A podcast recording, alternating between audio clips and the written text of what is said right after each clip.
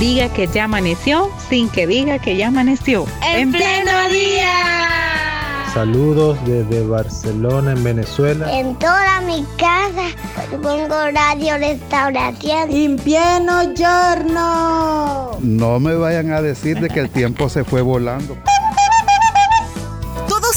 parte de En Pleno Día. De lunes a viernes. De 6 a 8 de la mañana. En Radio Restauración. 100.5 FM. Y en Facebook. Arroba En Pleno Día. Muy bien, y en En Pleno Día no queremos pasar desapercibido este día, hoy Día Internacional de las Personas Desaparecidas y nos acompaña vía internet la directora de ProBúsqueda, ella es Ana Julia Escalante. Ana, qué gusto que pueda estar acompañándonos en Radio Restauración. Bienvenida a nuestro programa, buenos días. Buenos días, gracias por la invitación. ¿Se escucha bien? Sí, Le, escuchamos eh, perfectamente. Eh, gracias por, por, estar con nosotros y abordar esta temática tan, eh, bueno, es tan importante, Carla, audiencia, que incluso tiene una fecha eh, internacional de conmemoración internacional por parte de la Organización de las Naciones Unidas. Bueno, Ana, la primera pregunta que quisiéramos hacerle en este día para reflexionar, esto de la desaparición forzada se usa como una como un método, una estrategia para infundir terror en una sociedad? Siempre ha sido el patrón, ¿verdad? Que han utilizado diferentes grupos estatales y no estatales eh, para generar un control a través del terror ha sido la desaparición de personas, ¿verdad? No solo es el hecho de eh, infligir alguna violencia contra una persona específicamente, sino eh, la desaparición también ha generado eh, en la sociedad en general zozobra. ¿verdad? Cada ciudadano o ciudadana que desaparece implica una familia lastimada, implica una familia en incertidumbre, pero al mismo tiempo implica toda una comunidad que se ve afectada, aunque no lo querramos reconocer. ¿Verdad? Muchas veces no reconocemos que la desaparición de una persona, dos, tres personas o, miles de personas significa que nuestra sociedad o una sociedad está atravesando por una situación, una crisis, ¿verdad? Está sucediendo algo, eh, hay un, movimiento, ya sea, como repito, estatales y no estatales, que están generando una desestabilización en el país.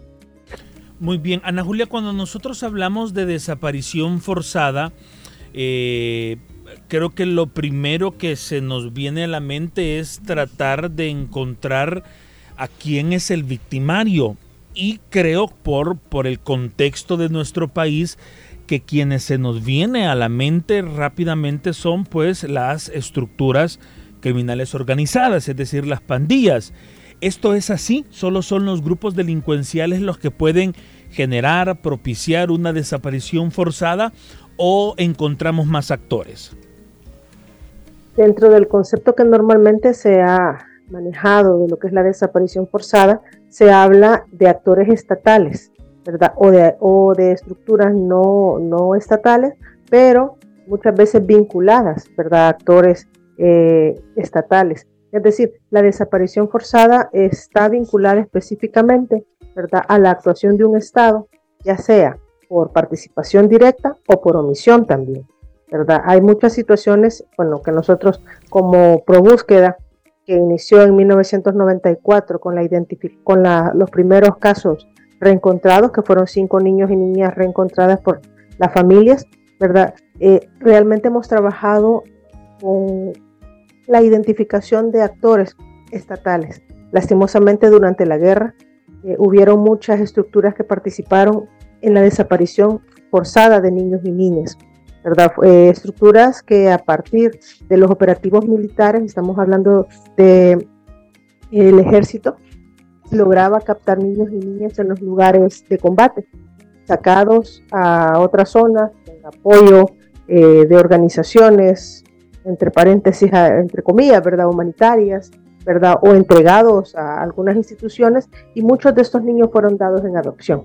Es decir, actores involucrados dentro de la desaparición forzada en el país podemos mencionar muchos, ¿verdad? Históricamente como repito, la desaparición forzada ha tenido diferentes fines. En el caso de los niños y niñas, que es el, tema que pone sobre la agenda siempre pro búsqueda, los niños y las niñas se convirtieron en un botín de guerra, se convirtieron en una forma eh, de lucrarse de algunas estructuras dentro del gobierno, pero también se fueron desarrollando unas, algunas redes, ¿verdad? Redes de, eh, de trata que prácticamente se lucraron con la venta de niños en el extranjero. Vaya. Y uno puede creer que como ciudadano está separado de esto, ¿verdad? Con ejemplos, Ana Julia, de qué manera una comunidad se ve afectada, aunque no sea su pariente cercano el que ha desaparecido. Una comunidad, una localidad está vinculada eh, por elementos eh, emocionales, ¿verdad? Quieras o no, nosotros estamos arraigados a un lugar de origen, a una colonia, a un municipio, ¿verdad? Y al saber que hay una persona desaparecida, aunque no sea nuestro familiar, genera un impacto en nosotros. Genera un impacto en el sentido de la incertidumbre que se va desarrollando en las diferentes familias que, que viven alrededor, ¿verdad? El miedo, ¿verdad? La instauración de la inseguridad en una localidad.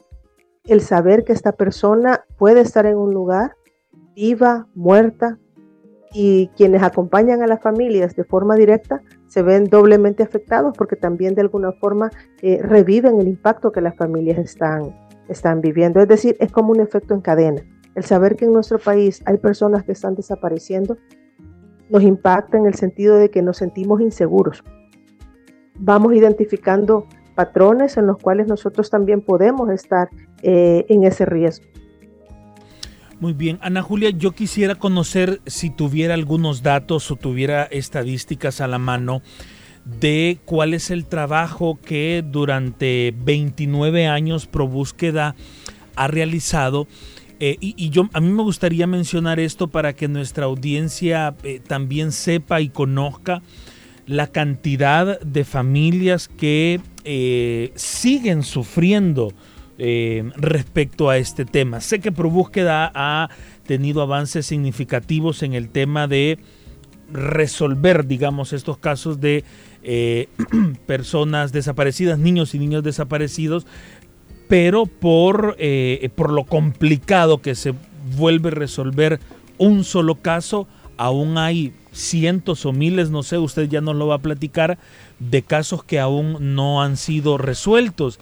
Y en cada caso, como usted misma lo ha, lo ha comentado, detrás de cada caso hay cinco, hay siete, hay diez, hay doce personas eh, que sufren no saber la verdad sobre su niño o su niña. Bueno, en el caso de la niñez desaparecida durante el conflicto armado, a la fecha pro búsqueda, eh, tiene registradas 1.038 denuncias. Esas 1.038 denuncias se han venido recopilando y se siguen recopilando hasta la fecha. Es decir, que no solamente eh, las familias denunciaban eh, posterior a los acuerdos de paz, que fue el inicio ¿verdad? de la Asociación Pro Búsqueda precisamente por el movimiento de las familias. Familias que se abocaron a las instituciones y al no tener una respuesta, eh, encontraron el apoyo en el padre John Cortina, ¿verdad? Y es así como nace la asociación, pero durante los últimos años ProBúsqueda ha continuado recibiendo, ha, recibido nuevas solicitudes de búsqueda de familias que durante el conflicto armado, post conflicto armado, eh, no se atrevían a buscar o no encontraban quién les podía ayudar a localizar a sus hijos e hijas. En este caso tenemos 1038 denuncias de casos vinculados directamente al conflicto armado. De estos 1038 se han resuelto 467 casos, ¿verdad? Pero aún todavía se siguen buscando 571 niños y niñas. Bueno, hoy estamos hablando de personas adultas, ¿verdad? No estamos hablando de niños y niñas, pero, ¿verdad? Estamos todavía dentro de, nuestra, dentro de nuestras estadísticas eh, con 571 casos todavía por localizar y ustedes que están pendientes de este tema, que están brindándole apoyo a las familias dolidas, ¿reciben ustedes algún tipo de acoso para que le pongan un alto a su trabajo?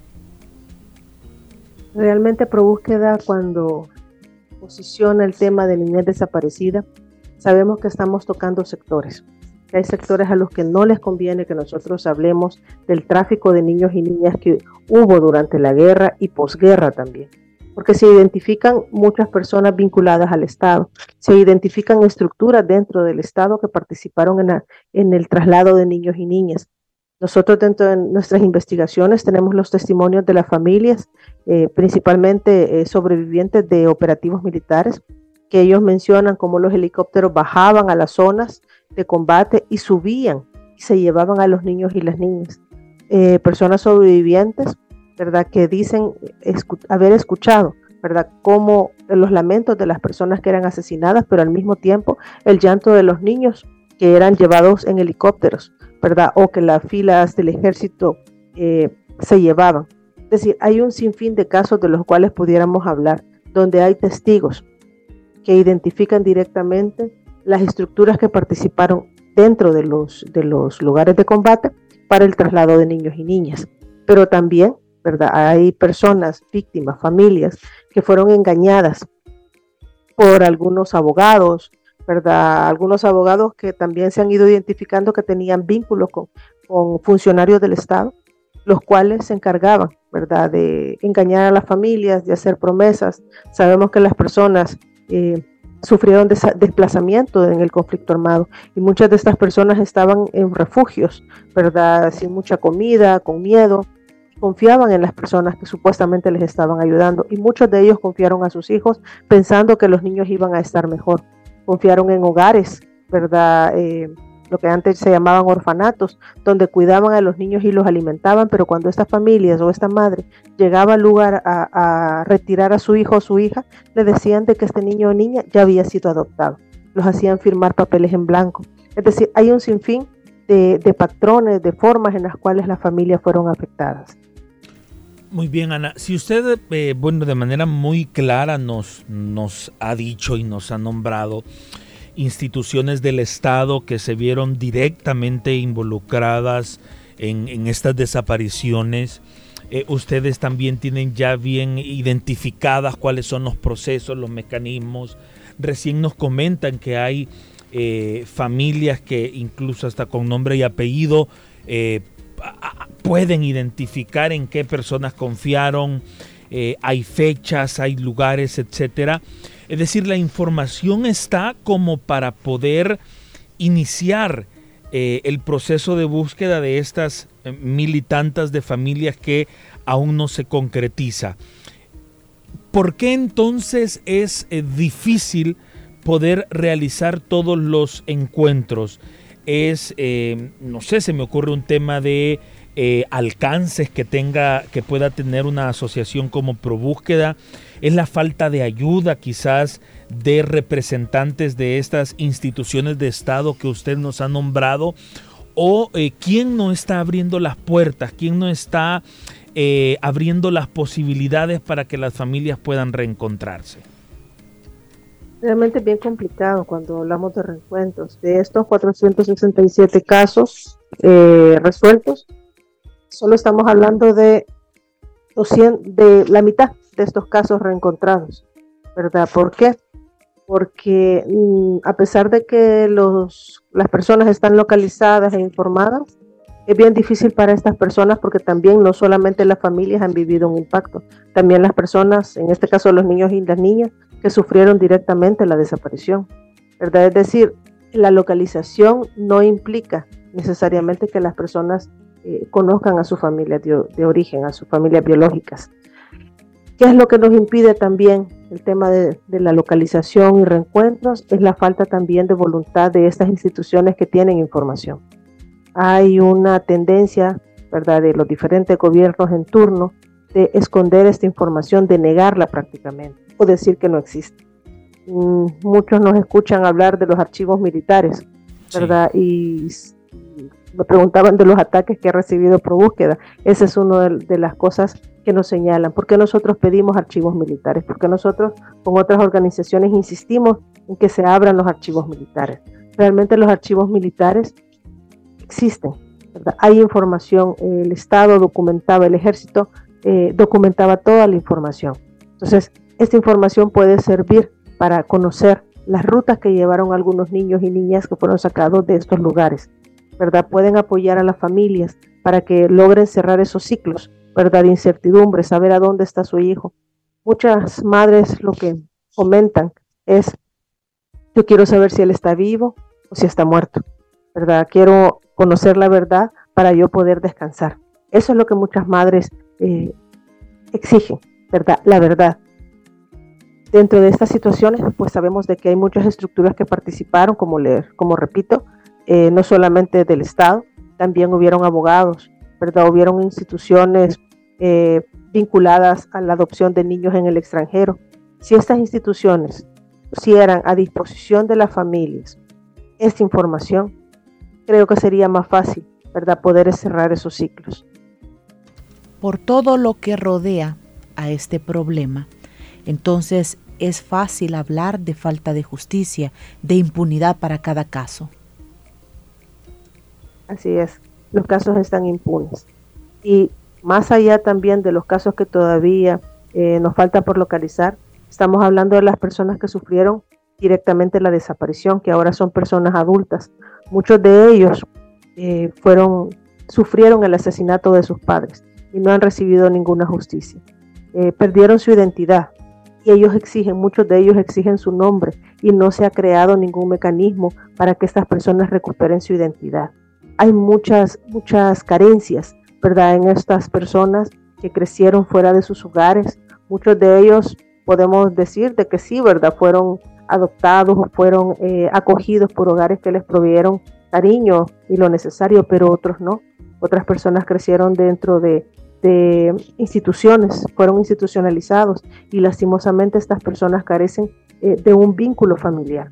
Es decir, una desaparición no es solamente el hecho de que la persona no esté, involucra todo un daño emocional, lo que nosotros llamamos el daño psicosocial, daño psicológico y social a estas personas porque no hay una, un arraigo, ¿verdad? No hay un desarrollo normal del ser humano a partir de estos hechos. Perfecto. Yo decía, Ana, al inicio de, la entrevista, cuando antes de darle la bienvenida, que ese tema es un tema de eh, realidad de país, de realidad nación. Y yo mencionaba que em, hay organizaciones, hay familias, hay esfuerzos para que este tema eh, siga resonando y pues los tomadores de decisiones eh, el gobierno, el Estado tome cartas en el asunto. Hablando de esfuerzos, yo quisiera retomar eh, parte de la conferencia de prensa que ustedes como ProBúsqueda brindaron, creo que fue el 25-26 de agosto, en donde ustedes también lamentaban y hacían referencia a la ley de reparación integral, que es un esfuerzo que también trae varios años, que no ha sido tomada en cuenta, eh, que el daño a las víctimas eh, sigue sin, sin ser escuchado.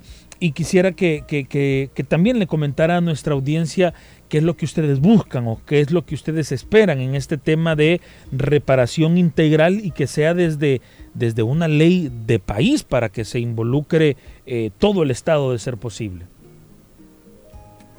Desde el 2017, la ProBúsqueda junto a otras organizaciones, también en su mayoría asociaciones de víctimas, presentamos una ley, una propuesta de ley, una propuesta de ley de reparación integral, la cual no ha sido eh, recogida, la cual no ha sido observada por la Asamblea Legislativa. Luego en 2018, si no me equivoco, nuevamente volvimos a presentar otra propuesta con las organizaciones. Esta eh, fue una propuesta ya más estructurada, ya involucraba algunos temas de justicia que la primera propuesta no, no había incluido, ¿verdad? Y lastimosamente, eh, cuando el gobierno anterior se retira, ¿verdad? La Asamblea Legislativa, antes de salir la, la anterior Asamblea Legislativa, aprueban una ley, ¿verdad? Una ley que fue vetada posteriormente por, por eh, el Ejecutivo, ¿verdad? Pero una ley que carecía del contenido que las víctimas requería, ¿verdad? Pero a la fecha tampoco ha habido un espacio en el cual podamos decir que se avance en esta, en esta ley de reparación. ¿Por qué necesitamos una ley de reparación? No estamos hablando únicamente de la reparación de las familias que han sufrido la desaparición forzada de niños y niñas, sino que estamos hablando de una ley integral para todas las víctimas del conflicto armado.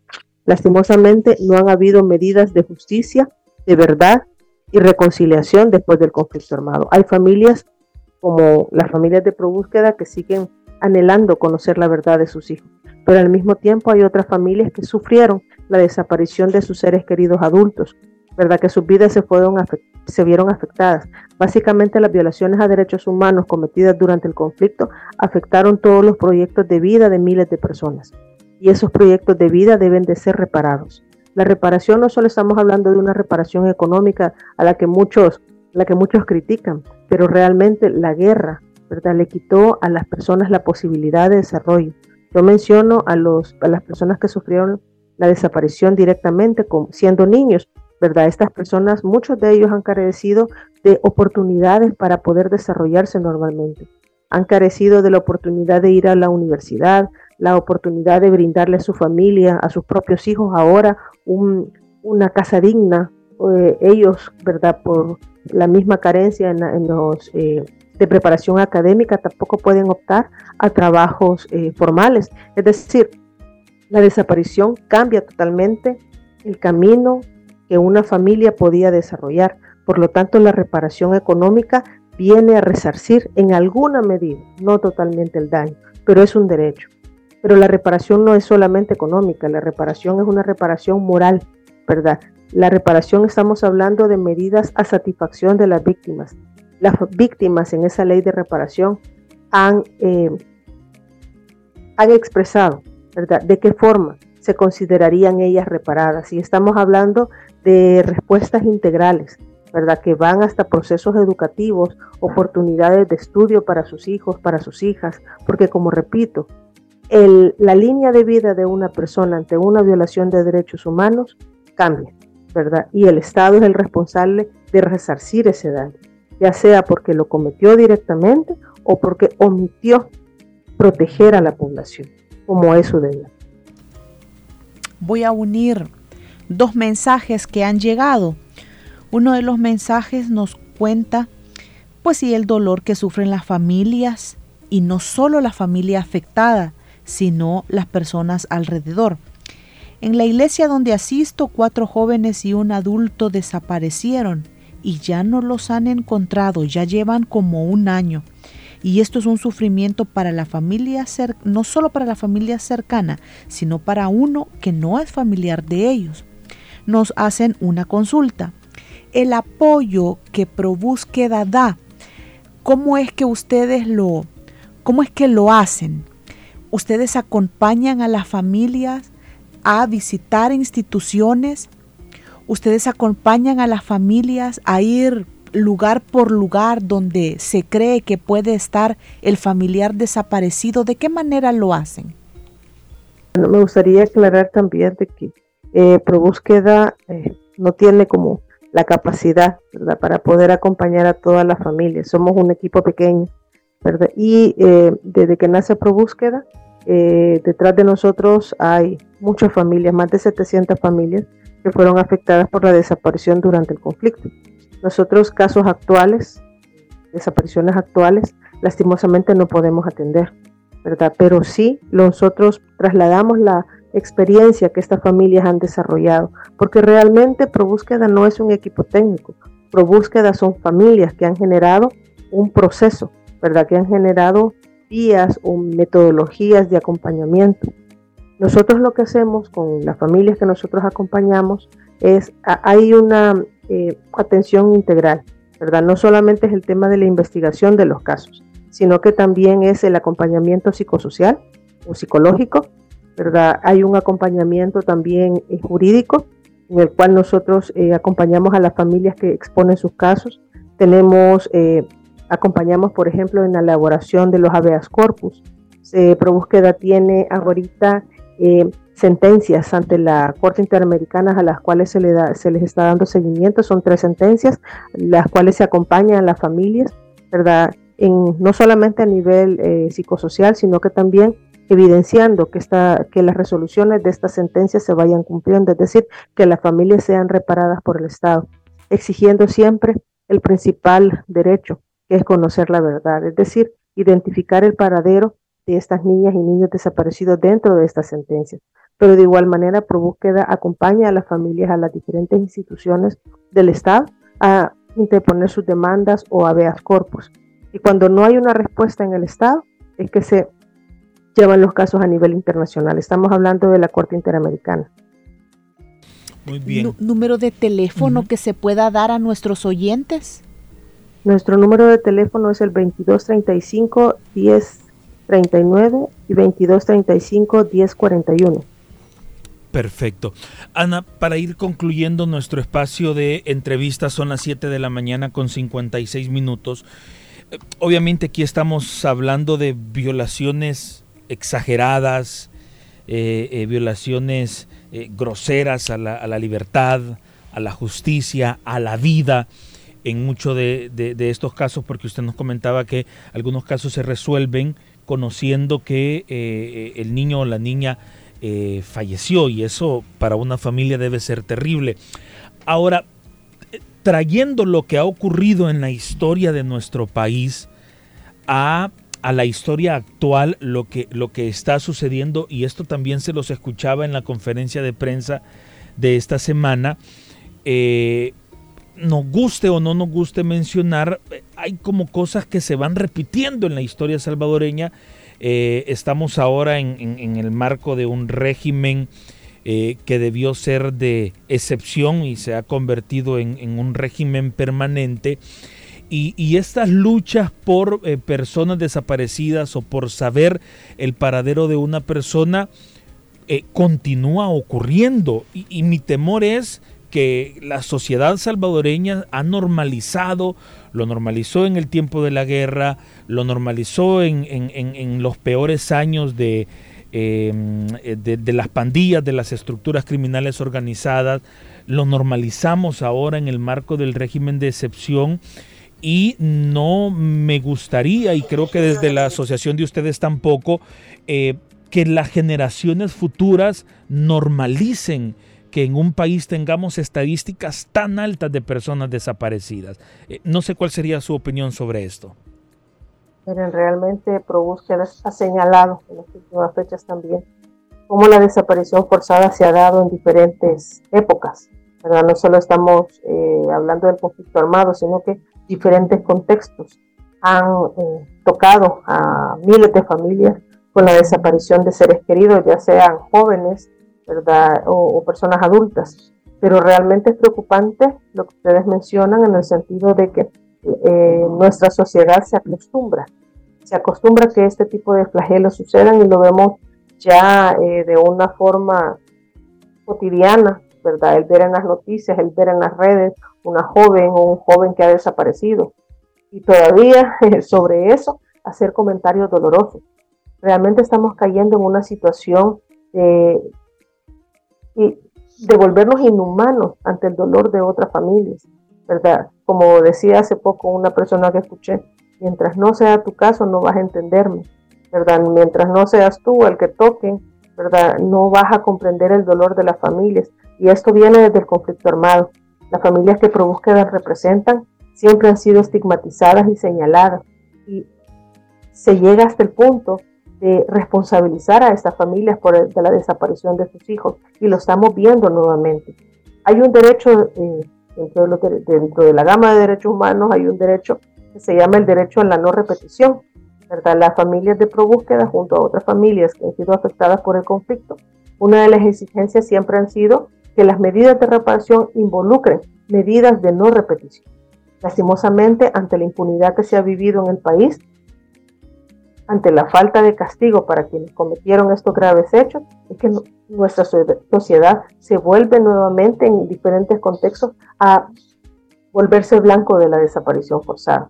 Realmente es, es preocupante, ¿verdad? Cómo en redes, cómo, cómo se maneja el tema de la desaparición. Al final el tema de, la de culpabilizar a las mismas familias es un mecanismo que se utiliza precisamente para evadir la responsabilidad bueno, podría hablar de muchos casos. En nuestras redes aparecen muchas personas haciendo comentarios bastante eh, duros, bastante eh, groseros en contra de la familia, contra de la familia que exponen sus casos. Realmente es una forma también deshumanizarnos, ¿verdad? De volvernos eh, ajenos a la realidad que estamos viviendo. Es una situación que creo que, también va de la mano, insisto, con el tema de la impunidad. No ha habido castigo, no ha habido ninguna medida en contra de quienes cometieron graves violaciones en el pasado, por lo tanto las cosas se vuelven a repetir.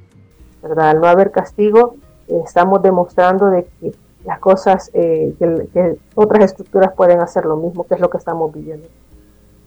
¿verdad? Y realmente eh, Búsqueda lamenta, ¿verdad? Que nuevas familias, como lo vimos el día de ayer, ¿verdad? Poniendo fotografías de sus hijos, de sus hijas en la calle, ¿verdad? Para exponer su situación. Asimismo lo hicieron las madres en años pasados, ¿verdad? Saliendo a las calles con las fotografías de sus hijos.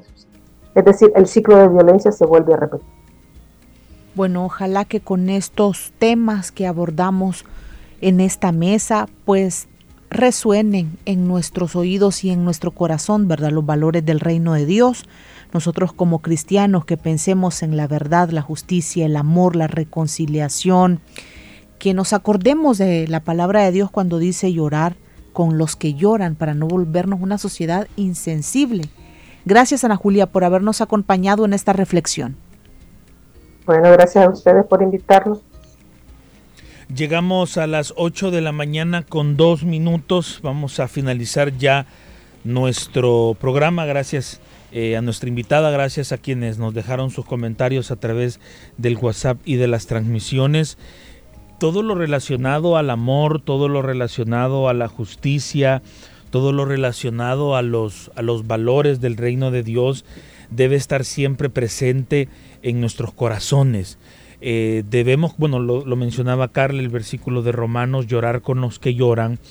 Eh, si usted es una persona que ha sido víctima de desapariciones forzadas durante el conflicto armado, eh, hablábamos también de la, de la peor época con las pandillas, en, la, en el contexto actual de nuestro país, pues es, es un consuelo que yo creo puede venir solamente de Dios y si usted no le está tocando vivir esta situación, pues, pues qué bueno. Y si conoce a alguien, acompáñele en el dolor, acompáñele en el sufrimiento. Eh, préstele interés a sus lágrimas, préstele interés a sus palabras, préstele interés a la solicitud de ayuda o de auxilio que, que esta persona puede hacerle. Quizás nosotros no seamos una institución como ProBúsqueda que, que, pudiera tener eh, algunos recursos para ayudar y gestionar y esto, pero una mano amiga, un abrazo solidario, una palabra de aliento o simplemente escuchar a esa persona, a ese familiar, a ese hermano de la iglesia que sí está sufriendo por este tema, yo creo que ya, ya solidarizarnos con esta persona dice mucho de los valores que hay en nuestro corazón. Muy bien, gracias por habernos acompañado, que tenga un buen día y nos encontramos mañana, primero Dios.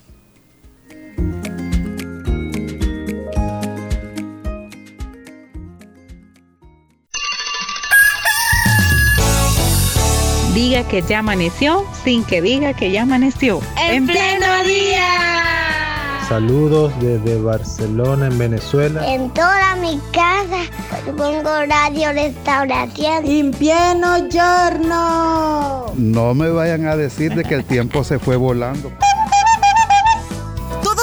parte de En Pleno Día. De lunes a viernes. De 6 a 8 de la mañana. En Radio Restauración. 100.5 FM. Y en Facebook. Arroba En Pleno Día.